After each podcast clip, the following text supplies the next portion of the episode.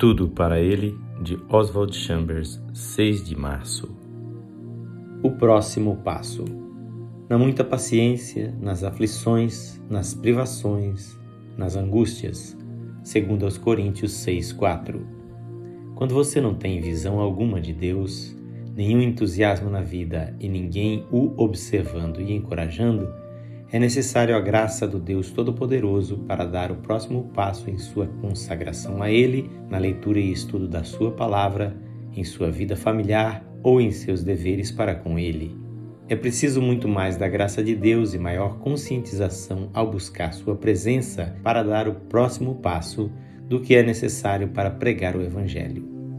Todo cristão deve experimentar a essência da encarnação ao trazer o próximo passo ao nível da realidade humana e ao desenvolvê-lo em si mesmo.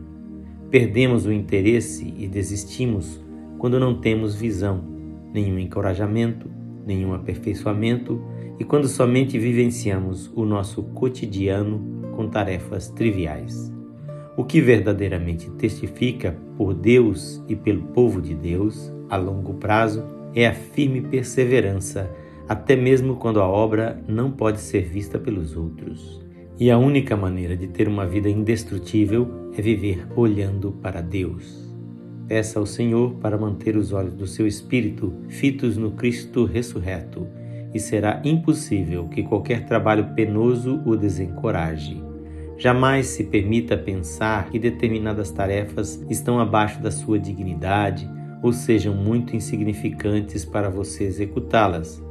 E lembre-se do exemplo de Cristo em João 13, 1 a 17, quando ele lavou os pés dos discípulos.